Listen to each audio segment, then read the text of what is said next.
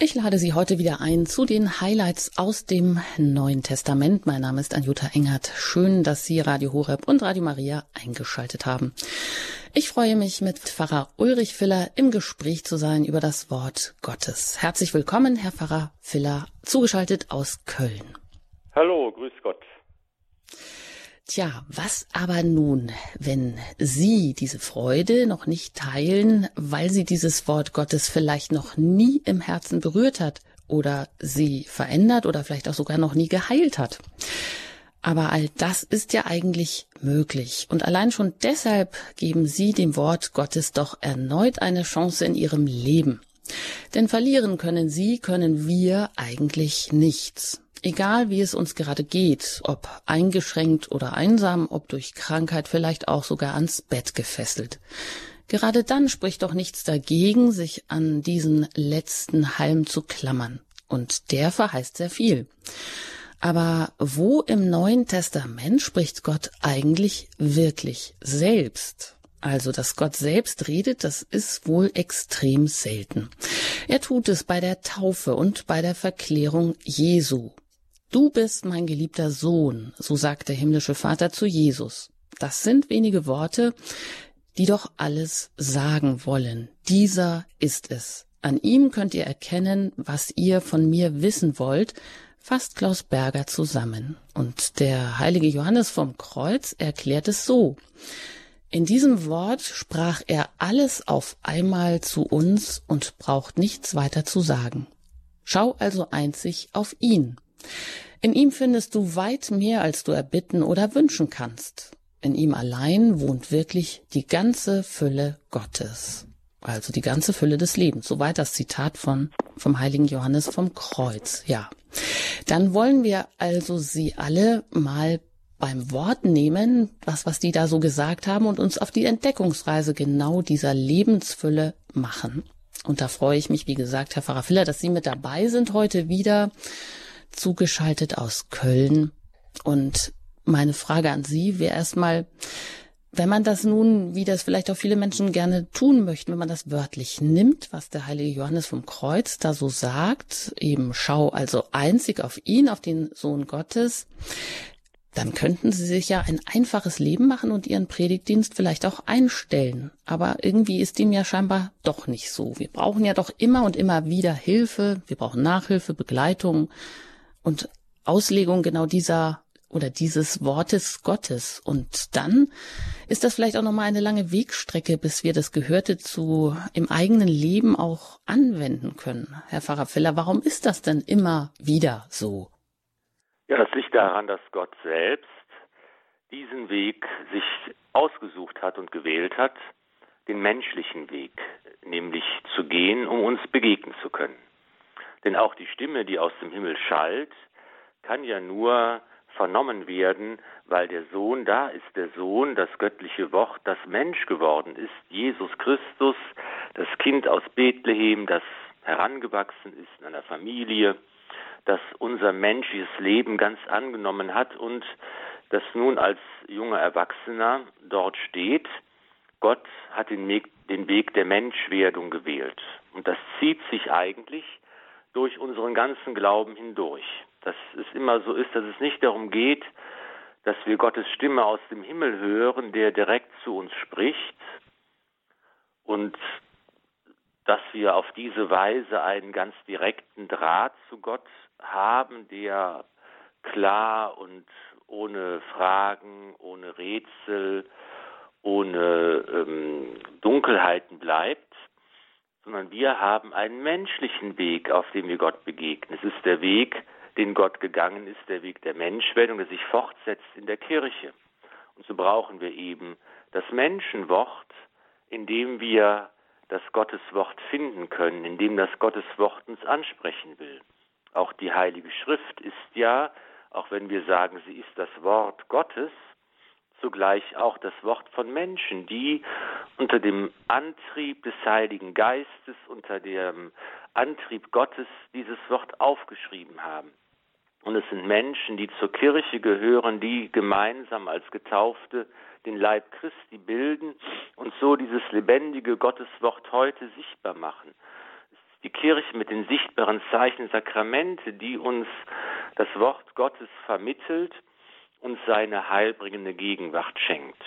Und so sind wir immer darauf angewiesen, ähm, dass wir auf menschliche Weise diesem Wort Gottes begegnen, auch in der Heiligen Schriften. Dazu gehört eben auch, dass wir andere Menschen haben, die uns wie eine Brücke zu diesem Wort Gottes hinführen. Etwas, das wir auch hier in der Sendung gemeinsam versuchen wollen. Mhm. Ähm, Sie sagen, wir haben keinen direkten Draht ähm, zu Gott. Ähm, aber andererseits, durch die Taufe haben wir doch irgendwie einen direkten Draht bekommen oder haben zumindest die Möglichkeit, direkt auch mit Gott zu sprechen und an Gott zu wenden. Oder meinen Sie, ist das dann doch immer, immer nur in der und durch die Vermittlung, durch das menschliche Wort, durch Jesus, durch. Ja, ich meine das natürlich von unserer Perspektive aus betrachtet.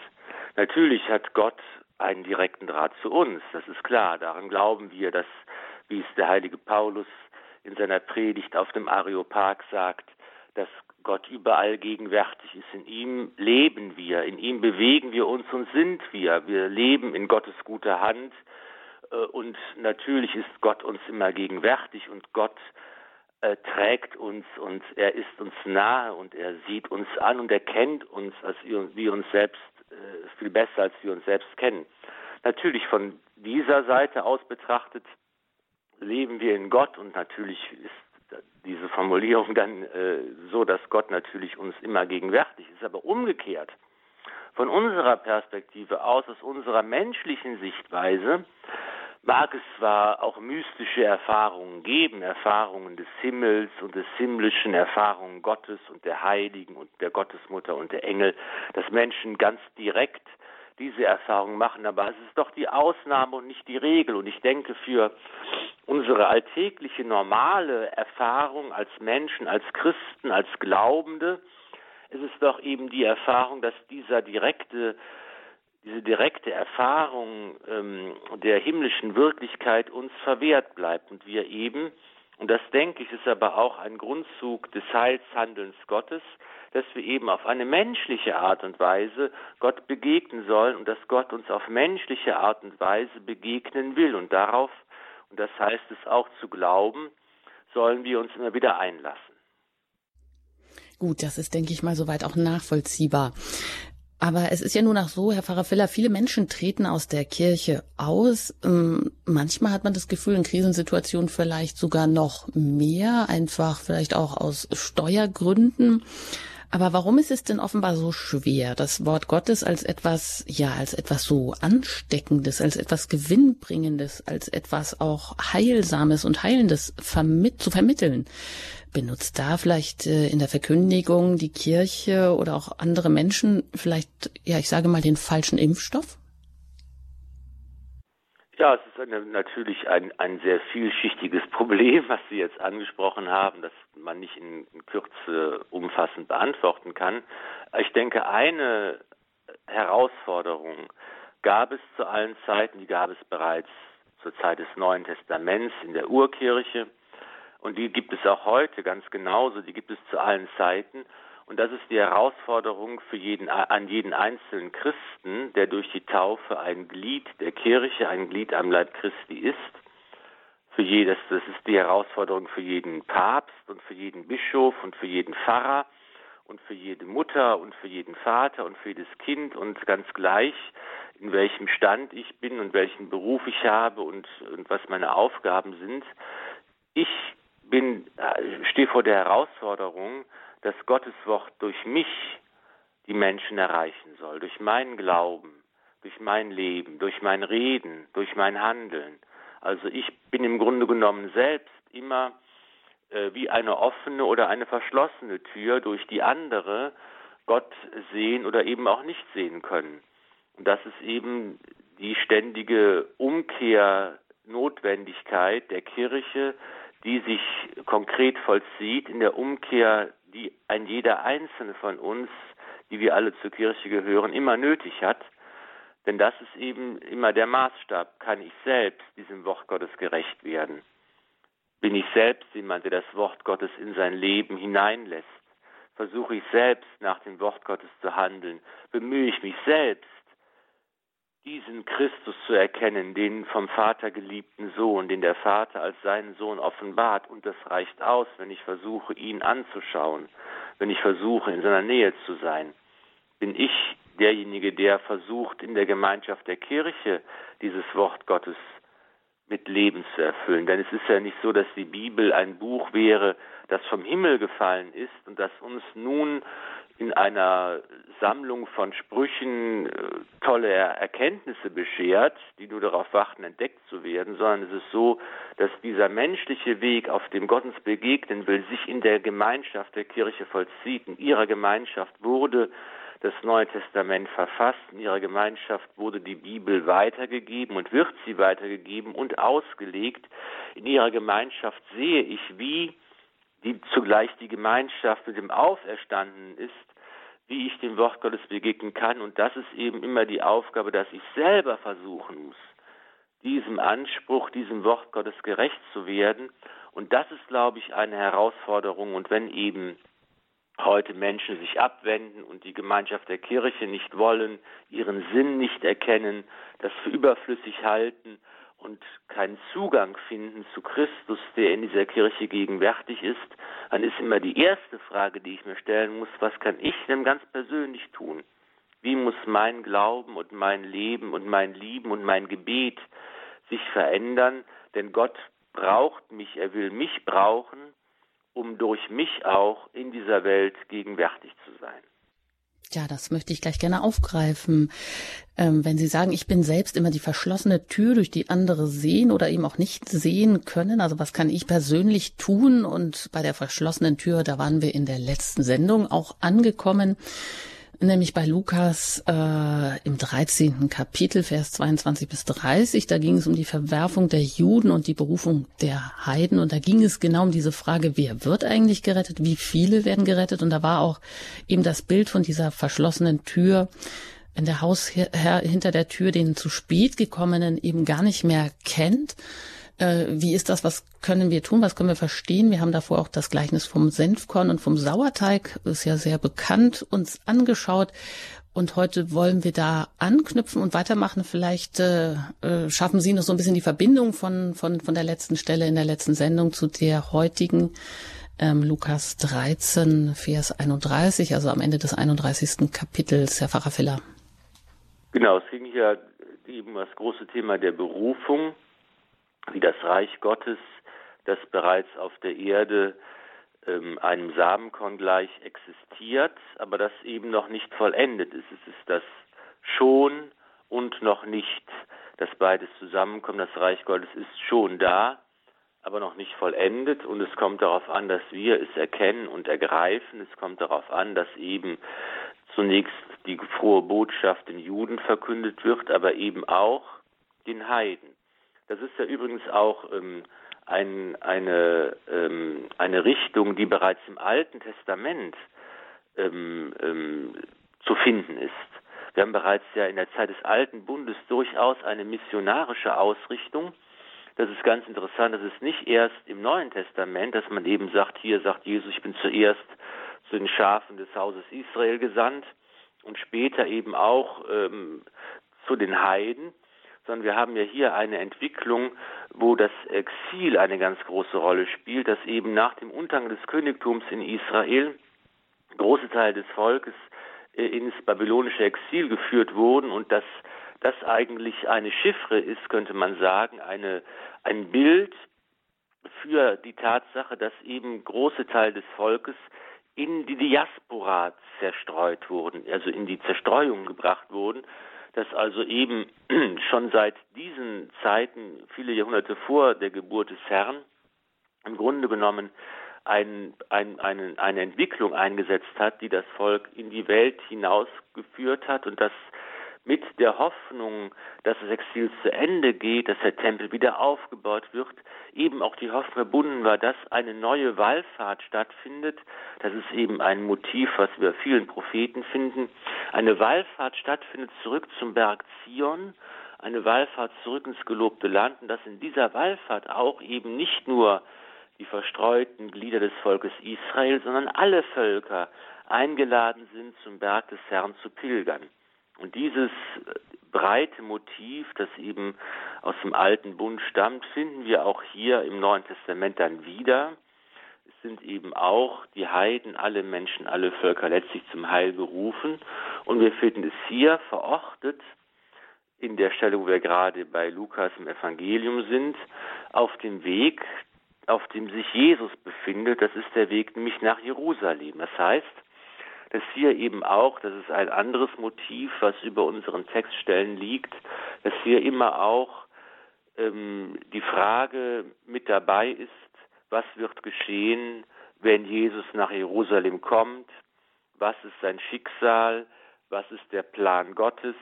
Es geht eben immer auch auf dieses Geheimnis hin, dass der Messias, der von Gott gesandt wird, der leidende Gottes, Gottesknecht ist, der sterben und auferstehen muss, dass eben dieser Weg der Passion davor liegt, auch das als ähm, äh, zukünftiges Ereignis begleitet im Grunde genommen diese Passagen, durch die wir jetzt geführt werden. Ja, dann darf ich Sie direkt einladen, die Sie uns zuhören. Vielleicht haben Sie die Möglichkeit, ähm, zur Bibel zu greifen und mögen das mit uns gemeinsam lesen und auch aufschlagen. Ähm, Lukas im 13. Kapitel, Vers 31 bis 33. Und damit Sie auch genug Zeit haben, das zu tun, äh, lesen wir dann den Text nach der Musik. Also noch einmal, wenn Sie mögen, schlagen Sie auf Lukas Kapitel 13, Vers 31 bis 33 und das starten wir dann direkt gleich hier ähm, nach der Musik.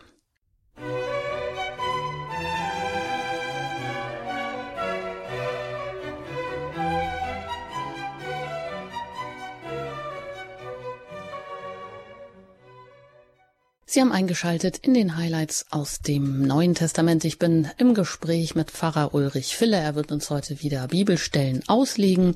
Und wir lesen jetzt gemeinsam die erste Stelle bei Lukas im 13. Kapitel Vers 31 bis 33. Da geht es um Jerusalem und die Propheten oder die Nachstellung des Herodes und der Ratschluss Gottes. Und da heißt es im Text, zur selben Stunde kamen einige Pharisäer und sagten zu ihm, Geh weg, zieh fort von hier, denn Herodes will dich töten. Er antwortete ihnen, Geht und sagt diesem Fuchs, siehe, ich treibe Dämonen aus und vollbringe Heilungen, heute und morgen, und am dritten Tag werde ich vollendet. Doch heute und morgen und am folgenden Tag muss ich weiter wandern, denn ein Prophet darf nicht außerhalb Jerusalems umkommen. Soweit diese kurze Passage bei Lukas 13, Vers 31 bis 33. Ja, worum geht es da? Das verwundert ja schon, dass Pharisäer hier ähm, sind und Jesus warnen, scheinbar um sein Wohlergehen besorgt sind. Ist das, kann man das so verstehen, Herr Pfarrer Filler? Ja, diese Frage muss ein bisschen offen bleiben. Sie erschließt sich nicht direkt aus dieser, aus dem Evangelium, ob die Pharisäer von Herodes geschickt worden sind oder ob sie aus eigenem Antrieb kommen, ob sie äh, Jesus informieren wollen, ob sie besorgt sind. Das äh, kann man, glaube ich, nicht ganz auflösen. Jedenfalls äh, kommt es zum Kontakt zwischen diesen Pharisäern und Jesus, der auf dem Weg ist. Und es geht eben darum, dass hier die, das Verhältnis zu dem König Herodes nicht ganz spannungsfrei ist. Mhm. Gut, und was sagt uns jetzt so diese Text aus? Was, was kann ich da jetzt für mich selber vielleicht auch mitnehmen? Naja, ich, ich, ich finde es ganz spannend, dass eben hier König Herodes äh, äh, von Jesus angesprochen wird, also dass Jesus über ihn spricht und dass er einen Spitznamen für ihn hat. Er nennt ihn der Fuchs. Mhm. Es ist ja auch jetzt äh, ähm, etwas ungewöhnlich, dass eben auch eine historische Figur hier mit einem solchen Spottnamen oder Spitznamen vielleicht ähm, belegt wird. Und es ist vielleicht Anlass für uns, dass wir hier über diese Gestalt äh, kurz etwas nachdenken können, die ja später auch nochmal eine Rolle spielt in der Passionsgeschichte, wo ähm, nach der Verhaftung Jesus ja auch zu diesem König Herodes ge gebracht wird, nachdem Pilatus erfährt, dass Jesus aus Galiläa kommt, also aus dem Gebiet des Königs Herodes. Und das kann man vielleicht kurz äh, einordnen. Dieser König Herodes, von dem hier die Rede ist, ist ja nicht der König Herodes, den wir als den Kindermörder kennen aus dem Matthäus-Evangelium. Das ist ja der Sohn von diesem Herodes dem Großen, wie er auch genannt wird, dem Herodes der König war, als Jesus geboren wurde und äh, der ja auch innerhalb der eigenen Familie ziemlich äh, mörderisch gewirkt hat. Ähm, ein typisches Bild für einen antiken Herrscher und Despoten in jener Zeit, die besondere Grausamkeit, die hier in der Bibel auch ihm angeheftet wird, ist eigentlich für die damaligen Verhältnisse jetzt nicht besonders aufsehenerregend, könnte man als aus der historischen Sicht äh, äh, urteilen. Jedenfalls waren das ja äh, eigentlich Idumäer, also ähm, im Grunde genommen äh, Herrscher in, äh, innerhalb des Volkes Israel, die eigentlich ähm, keine Römer waren, aber doch Fremde und äh, wo eben hier die römische Provinz eben aufgeteilt war. Auf der einen Seite gab es Gebiete, die direkt Rom unterstellt waren wo eben auch ein Statthalter herrschte. In diesem Fall war es ja zur Zeit Jesu Pontius Pilatus, den wir ja gut kennen. Und es gab eben auch Gebiete, die jetzt sozusagen unter eigener Verwaltung standen, die einen eigenen König hatten. Diesen König Herodes Antipas heißt er auch, um ihn zu unterscheiden von seinem Vater. Ein Klientelkönig könnte man sagen, also ein Vasallenkönig, jemand, der eben kein unabhängiger Herrscher war, sondern schon in das römische Reich eingegliedert war. Und es war eben, und das ist auch der Hintergrund, um das, um die Passion später verstehen zu können, das Bestreben des römischen Reichs und des römischen Kaisers natürlich, dass eben in diesen Provinzen, in diesen verschiedenen Gebieten und Herrschaften Ruhe herrschte, dass es keinen großen Aufstände gab, keine Auseinandersetzungen, dass eben die Steuern bezahlt wurden und dass diese sehr komplexen politischen Verhältnisse einigermaßen geordnet wurden. Dazu brauchte es erfahrene, gute Beamte, wie es Pontius Pilatus einer war als römischer ähm, Statthalter und hoher Beamter des Kaisers, also ein, ein eigentlich sehr erfahrener Mann. Und dazu gehört auch dieser König Herodes der Fuchs, was auf eine gewisse Listigkeit, auf eine Verschlagenheit vielleicht hindeutet. Und ich finde, wenn man diese beiden Leute vergleicht miteinander, Pontius Pilatus und den König Herodes, dann sind das schon sehr unterschiedliche Typen. Pilatus ist eher der Beamte, dem es um die große Politik geht. Und Herodes ist ein ganz anderer Charakter. Er ist eben wirklich jemand, der so vielseitig interessiert ist. Es ist der, der Johannes den Täufer ja auch gefangen genommen hat, nachdem der Täufer sich äh, äh seine äh, familiären Verhältnisse kritisiert hat. Und ähm, es wird auch im Evangelium erzählt, dass Herodes also nicht nur einfach so ein ähm, brutaler Herrscher war, dem alles egal war. Der hatte durchaus Interesse. Der war fasziniert von Johannes dem Täufer. Der war, hat gerne mit ihm gesprochen und der war immer unruhig und, und äh, aufgewühlt, wenn er mit ihm gesprochen hat. Es war ein Mensch, im Grunde genommen finde ich ein ganz moderner Mensch, der durchaus eine Antenne hat für das Göttliche, eine Antenne hat für die Wahrheit, der auch ja von Jesus viel gehört hat, der gerne zum Beispiel einige Wunder gesehen hätte, als man Jesus später nach seiner Gefangennahme zu Herodes führt, will er durchaus, dass Jesus ihm was erzählt und was zeigt. Das macht Jesus da nicht. Aber Herodes ist durchaus jemand, der hier spürt, es ist etwas ganz Besonderes im Gange. Und es ist vielleicht seine Tragik, dass er es nicht vermag, aus dieser Neugierde, aus diesem angesprochen werden, aus dieser Unruhe heraus, die die Gegenwart Gottes in dieser Welt bei ihm auslöst, etwas zu machen, dass er nicht äh, es vermag, dieser Spur nachzugehen, die er ganz deutlich erkennt. Und ähm, das ist das eine, dass man eben hier sagen kann, vielleicht ist das auch heute für viele Menschen ähm, ganz typisch, dass man sagt, wir, wir sehen uns doch auch nach dem Übernatürlichen, wir sehen uns nach Wundern, nach dem Himmlischen. Wir haben so eine Unruhe, wir merken, es kann doch nicht alles sein in diesem Leben, was uns hier immer vor Augen ist. Aber es bedarf eben immer noch einer besonderen Gnade, eines besonderen Anstoßes, auch den Weg der Wahrheit zu gehen, den uns das göttliche Wort offenbart. Und den Weg, den Jesus nun gehen muss, das wird nochmal hier ausdrücklich auch gesagt, ist es eben der Weg, den der Vater vorbestimmt hat, der Weg des Propheten, der nach Jerusalem führt und der auch hineinführt in das Geheimnis von Tod und Auferstehung. Mhm.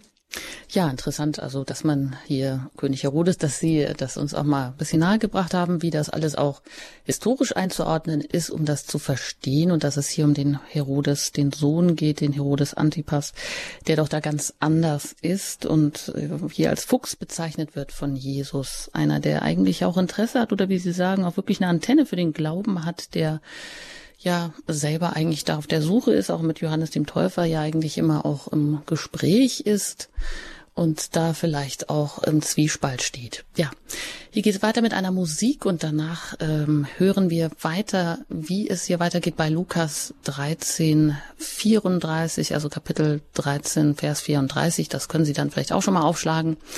Also dann bis gleich nach der Musik.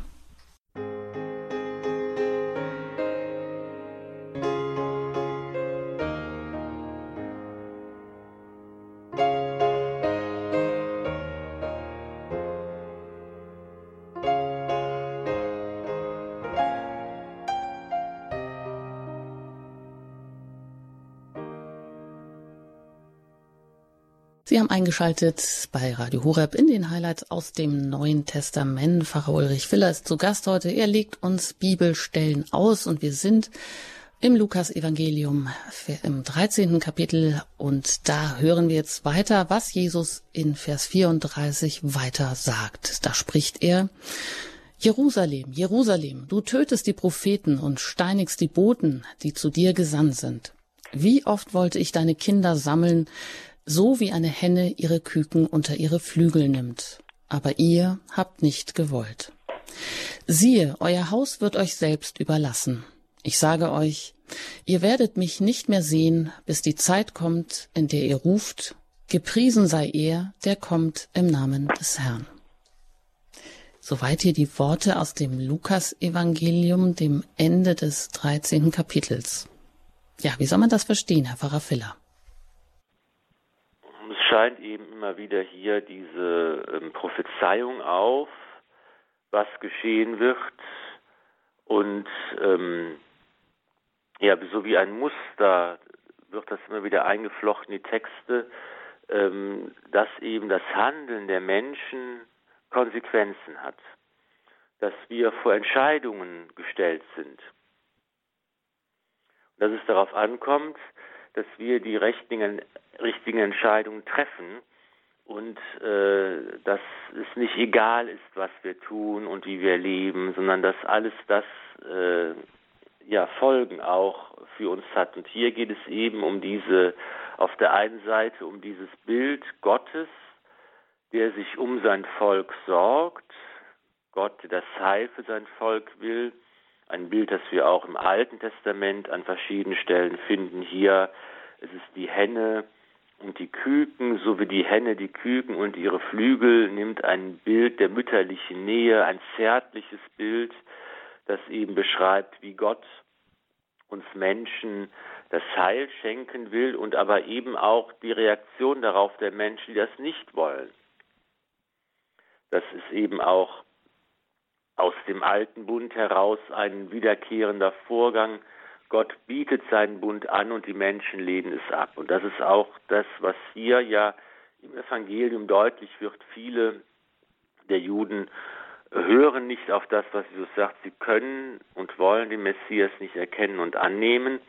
Und sie töten die Propheten, die Gott zum Volk geschickt hat auch ein Motiv, was wieder in vielen Gleichnissen von dem Weinberg und dem Gutsbesitzer beispielsweise ähm, immer wieder auftaucht. Und hier ein Ausblick, ein prophetischer Ausblick auf das Ende, auch auf das Ende des, der Welt, auf das Ende der Zeit, auf den jüngsten Tag. Das Gericht wird kommen. Gott wird am Ende alles gut machen, aber er wird eben auch dann den Menschen richten. Der Mensch wird, das Gericht heißt, dass der Mensch in der Wahrheit Gottes steht und dass er auf sein Leben blickt und auf die Konsequenzen seines Lebens blickt. Und hier sieht, kann man auch sehen, eine Prophezeiung, die später auch in der Passion nochmal auftaucht, dass eben auch hier der Untergang Jerusalems angesprochen wird. Ein Ereignis 70 nach Christus ist ja dann Jerusalem von den Römern eingenommen worden, der Tempel wurde zerstört und bis heute nicht mehr aufgebaut. Und äh, das sind auch ganz konkrete Ereignisse, die bereits hier prophetisch angedeutet werden. Wie würden Sie das denn so einordnen? Oder ja, hat das irgendwie einen appellativen Charakter oder was nehmen Sie da mit? Für mich ist, für mich ist eben wichtig, dass ähm, nicht so sehr die Frage, äh, die man ja durchaus stellen kann, diskutieren kann, ist das jetzt, wann ist so ein Text geschrieben worden? Ist das nah, irgendwann 100 nach Christus geschrieben worden, als die historischen Ereignisse alle schon äh, geschehen sind und man das so nachträglich als Prophezeiung formuliert oder ist es ein früherer Text? Da kann man diskutieren, aber ich finde es eben spannend, dass hier diese beiden Motive angesprochen sind, die für unseren Glauben so wichtig sind. Auf der einen Seite, Gott will mir das Heil schenken und Gott will mir die Barmherzigkeit schenken. Er will mich bergen, er will mich schützen, er will mich behüten. Und dieses Motiv kommt ja auch später, gerade im Lukasevangelium, in einigen Kapiteln weiter in diesen wunderbaren Gleichnissen zum Ausdruck von der verlorenen Drachme, vom verlorenen Sohn, vom verlorenen Schaf. Da wird also nochmal wirklich diese mütterliche Seite Gottes gezeigt, der voraussetzungslos und bedingungslos äh, zur Liebe bereit ist und wo wir vor Gott stehen dürfen, ohne irgendwelche äh, Voraussetzungen mitbringen zu müssen ohne irgendwelche Bedingungen erfüllt haben zu müssen. Das ist das eine. Und das andere ist eben, dass vor diesem, vor dieser froh, wirklich frohen Botschaft ja eben auch die Größe unserer Freiheit deutlich wird. Und wir müssen uns entscheiden, wie gehe ich mit diesem Angebot Gottes um. Und wir müssen eben sehen, dass unsere Entscheidungen Folgen haben in Zeit und Ewigkeit.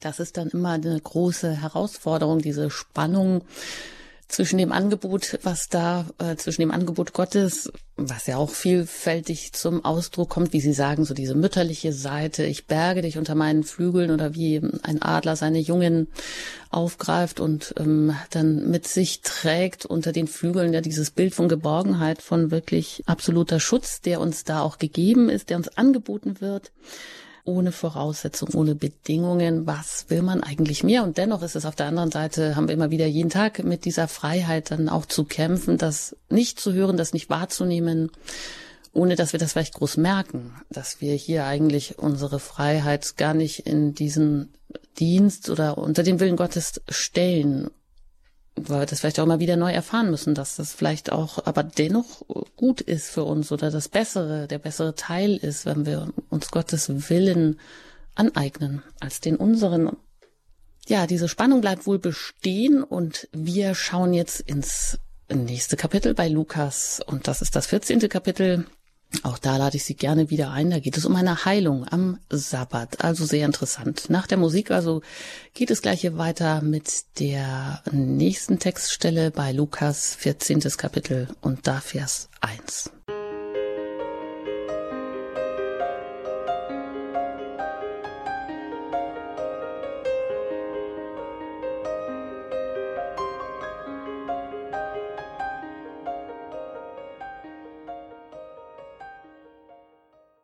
lade Sie herzlich ein, sich mit uns das Lukas-Evangelium anzuschauen. In den Highlights aus dem Neuen Testament sind wir heute wieder miteinander verbunden mit Pfarrer Ulrich Filler, der uns die Stellen jeweils auslegt. Und wir hören jetzt ins Lukas-Evangelium, ins 14. Kapitel hinein. Da geht es um die Heilung am Sabbat und da heißt es, und es geschah, Jesus kam an einem Sabbat in das Haus eines führenden Pharisäers zum Essen. Da beobachtete man ihn genau. Und siehe, ein Mann, der an Wassersucht litt, stand vor ihm. Jesus wandte sich an die Gesetzeslehrer und die Pharisäer und fragte, Ist es am Sabbat erlaubt zu heilen oder nicht? Sie schwiegen. Da berührte er den Mann, heilte ihn und ließ ihn gehen. Zu ihnen aber sagte er, Wer von euch wird seinen Sohn oder seinen Ochsen, der in den Brunnen fällt, nicht sofort herausziehen, auch am Sabbat? Darauf konnten sie ihm nichts erwidern. Soweit hier diese Worte aus dem Evangelium bei Lukas, im Lukas-Evangelium Kapitel 14, Vers 1 bis 6. Ja, das ist ja eine, eine schöne Heilungsgeschichte, könnte man sagen. Und Jesus selbst ergreift hier die Initiative und heilt und weil er wohl auch merkt, dass er hier beobachtet wird. Also es geht um den Sabbat, Herr Pfarrer Filler. Wir haben hier eine wunderbare Miniatur, könnte man sagen, ein kleines Bild, das Lukas hier zeichnet und das alles enthält, was eigentlich immer wieder im Evangelium berichtet wird, vom Wirken des Herrn und von seinem Verhältnis zu Israel und von seinem Verhältnis zu dem, zum Judentum, könnte man sagen. Hier haben wir einmal das Motiv, dass ähm, Jesus eben am Leben ähm, der Menschen teilnimmt, dass er eben das Mahl äh, mit den Menschen zusammen einnimmt, das was was äh, ist ja gerade im Haus des Simon und ist dort zu Gast. Man isst gemeinsam und er nimmt am Gottesdienst, am Synagogengottesdienst am Sabbat teil. Und ähm, das ist jetzt der Rahmen, an, an dem hier ähm, diese Heilung verortet ist. Und da ist ja auch schon dieses, dieses Verhältnis zu den Menschen da, was auch an anderer Stelle beschrieben wird, dass die Leute ihn eben misstrauisch beäugen. Man beobachtet ihn genau.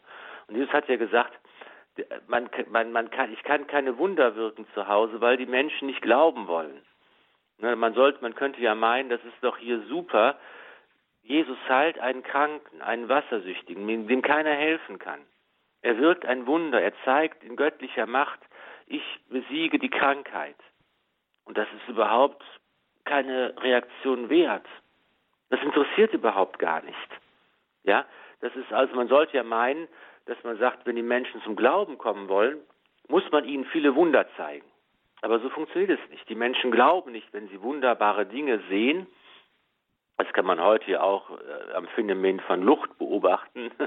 Viele unerklärliche Krankenheilungen führen nicht zum Glauben. Der Glaube kommt dann, wenn er als Gnade Gottes angenommen wird. Und die Wunder wirken nur bei denen, die bereit sind zu glauben. Wunder wirken nur, wenn die Menschen bereits die Offenheit haben dafür, dass Gott in dieser Welt handeln kann. Das ist die, Richtung, die, um die, die funktioniert das ist die Richtung, die wir auch im Evangelium haben. Also hier ist eben Jesus in dieser Situation, dass die Leute ihn so halb argwöhnisch beobachten. Und hier ist es eben Jesus, der die Initiative ergreift, wie, wie Sie gesagt haben, der, der spricht und der handelt. Und hier geht es eben wieder darum, wer ist eben dieser Jesus? Hier wird diese Frage, die wir am Anfang äh, aufgegriffen haben, noch einmal ganz konkret. Das ist mein geliebter Sohn, auf ihn sollt ihr hören. Das ist der Anspruch, der hier deutlich wird. Jesus sagt, ich bin der Messias, das heißt, ich bin der neue Mose. Ich bin nicht nur gekommen, das Gesetz des alten Bundes, das ja so wichtig ist für Israel, das die Lebensgrundlage ist, dass es darum geht, dieses Gesetz zu halten, das was die Pharisäer und die Schriftgelehrten versuchen, die wir leichtfertig so ganz negativ sehen. Aber was sie eigentlich versuchen, ist ja genau das Richtige. Sie versuchen genau das zu tun, was im ganzen Alten Testament, was in der ganzen Bibel grundgelegt ist. Sie versuchen, das Gesetz als Grundlage des Bundes mit Gott zu halten. Das ist etwas Gutes. Aber sie erkennen nicht, dass mit Jesus der Messias kommt, der der Herr ist über das Gesetz, der nicht nur gekommen ist, dieses Gesetz genau auszulegen, ohne dass der kleinste Buchstabe verändert wird. Er ist auch gekommen, dieses Gesetz zur Vollendung zu bringen und er ist mit dem Anspruch gekommen, ich selbst bin dieses Gesetz und ich selbst führe dieses Gesetz zu seinem letzten Ziel und zu seinem höchsten Sinn. Und das ist natürlich ein ungeheuerlicher Anspruch, den man nur akzeptieren kann, wenn man daran glaubt, dass es wahr ist, was die Stimme vom Himmel sagt, das ist mein geliebter Sohn. Das ist die große Herausforderung, vor der hier auch die Menschen stehen und an der sie auch hier scheitern. Sie können nichts sagen, sie können ihm nichts erwidern, weil Jesus völlig recht hat. Er zitiert das Gesetz des alten Bundes und macht zugleich deutlich, ich bin dieses Gesetz. Ich bin nicht nur wie der größte aller Propheten, wie Mose, ich bin sogar mehr als Mose. Und das ist der große, ungeheure Anspruch, den wir einfach nochmal neu erkennen müssen, weil wir das so leicht aus dem Blick nehmen. Wir sagen, na ja, die Pharisäer und Schriftgelehrten, die waren einfach verbohrt und engstirnig und so weiter. Das, das wird ihnen nicht gerecht. Sie tun schon das Richtige. Aber das Richtige zu tun heißt eben auch zu erkennen, dass hier wirklich der Messias kommt, der den Anspruch hat, das ganze Gesetz des alten Bundes zu verkörpern, zu erfüllen und zu einem Sinn zu bringen. Und das ist wirklich eine, eine ungeheure Anmaßung, die nur der erfüllen kann, der selbst der Sohn Gottes ist. Hm. Also da die Schwierigkeit, das ähm, zu glauben aus dieser Perspektive für die Pharisäer, dass das wirklich der Sohn Gottes ist und über das Gesetz äh, hinausgeht. Aber was Sie auch noch gesagt haben, Wunder führen nicht zum Glauben. Also man muss eigentlich erst ähm, ja diese Offenheit haben, dass es überhaupt so etwas geben kann. Aber ich frage mich ja schon, viele Menschen, die verzweifelt sind, die vielleicht auch schon vieles ausprobiert haben, warum sie dann nicht das, äh, diese Offenheit haben. Ich meine, sicher, man muss das vielleicht die Nadel im Heuhaufen suchen, das, was aktuell ja auch in unseren Tagen passiert, sei es jetzt durch, ja, wieder die Vermittlung, auch durch Menschen oder durch äh, Maria vor allem, die ja auch heute erscheint an verschiedenen Orten und auch da vieles vollbringt, auch da ähm, Menschen bekehrt, wo Menschen völlig ergriffen sind, wo Menschen ihr Leben daraufhin ändern und das also richtig einschneidende Konsequenzen hat. Nur ist es eben auch so, dass man viel zu wenig davon erfährt. Also nehmen wir jetzt beispielsweise den Film Mary's Land oder so. Das ist, das muss man ja eher suchen. Da kommt man ja nicht, wird man nicht drauf gestoßen. Aber es ist ja schon eigentlich verwunderlich, dass die Wunder, die Gott hier äh, vollbringt, also damals wie heute, könnte man sagen, dass sie, wenn Sie das so sagen, noch alleine noch nicht zum Glauben führen. Ja, es ist eben nicht nur ein praktisches Problem der Verbreitung von Inhalten oder dass, dass irgendwelche Sachen bekannt werden, sondern es ist, was wir uns eigentlich alle wünschen wäre. Wenn Gott ein Wunder wirkt, dann kann man ja gar nicht mehr anders, als daran zu glauben. Das ist das, was, was wir in der Tiefe unseres, unserer Seele und unseres Herzens gerne hätten. Dass Gott auf den Tisch legt und dass er mal so ein richtiges Wunder wirkt, dass es alle sehen können und dass niemand mehr anders kann, als auch zum Glauben zu finden. Aber das macht Gott nicht. So handelt Gott nicht. Gott hat den menschlichen Weg gewählt und es ist der Weg der Freiheit. Und Gott kann so viele Wunder wirken, wie er will, weil er uns Menschen die Freiheit lässt. Es ist immer möglich, dass Menschen sagen, nö, ich will trotzdem nicht. Und das tut Jesus ja. Er heilt, er, er weckt Tote zum Leben. Er holt Lazarus, der bereits riecht, aus dem Grab heraus. Er macht mit fünf Broten und zwei Fischen 5000 Männer und ihre Familien satt. Er heilt die Kranken, er treibt Dämonen aus, er, er wirkt ein Wunder nach dem anderen. Aber die Menschen haben die Freiheit zu sagen, nein, da kannst du noch so viele Tote aus den Gräbern heraufholen, ich glaube trotzdem nicht an dich, ich will nicht.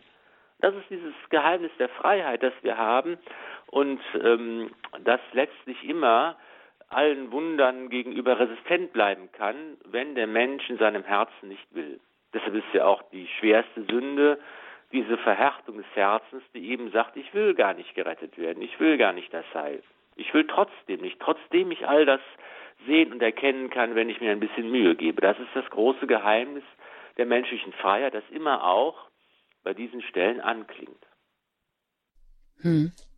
Ja, da kommen wir wirklich wieder zum Anfang zurück. Also, und eigentlich sollte uns das ja vertraut sein, wenn Gott eben diesen menschlichen Weg wählt. Und doch sind wir wahrscheinlich irgendwie immer ähm, in anderen Kategorien, dass wir, dass wir denken, Gott ist ja so anders und ähm, dass wir uns das gar nicht vorstellen können, dass Gott eben aber genau diesen Weg gewählt hat. Also von der Freiheit mal noch ganz abgesehen, die, die es uns wahrscheinlich auch mal schwer macht, dass wir das gar nicht ähm, ihm zutrauen mögen oder können.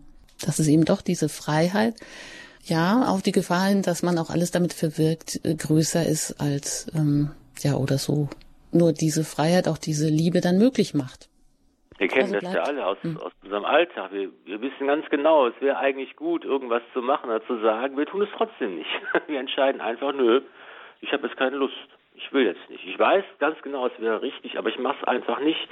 Wir, wir, kennen das alle in den Kleinigkeiten, das, was in, in, in, in den alltäglichen Dingen des Alltags uns begegnet, das gilt eben auch für diese Dinge unseres Glaubens. Und das ist eben auch sagen wir mal, auf der einen Seite ein Moment der Freiheit des Menschen, aber es ist eben auch eine Sache, um die man beten kann, weil es auch ein Geschenk ist. Es ist auch äh, eine Gnade Gottes.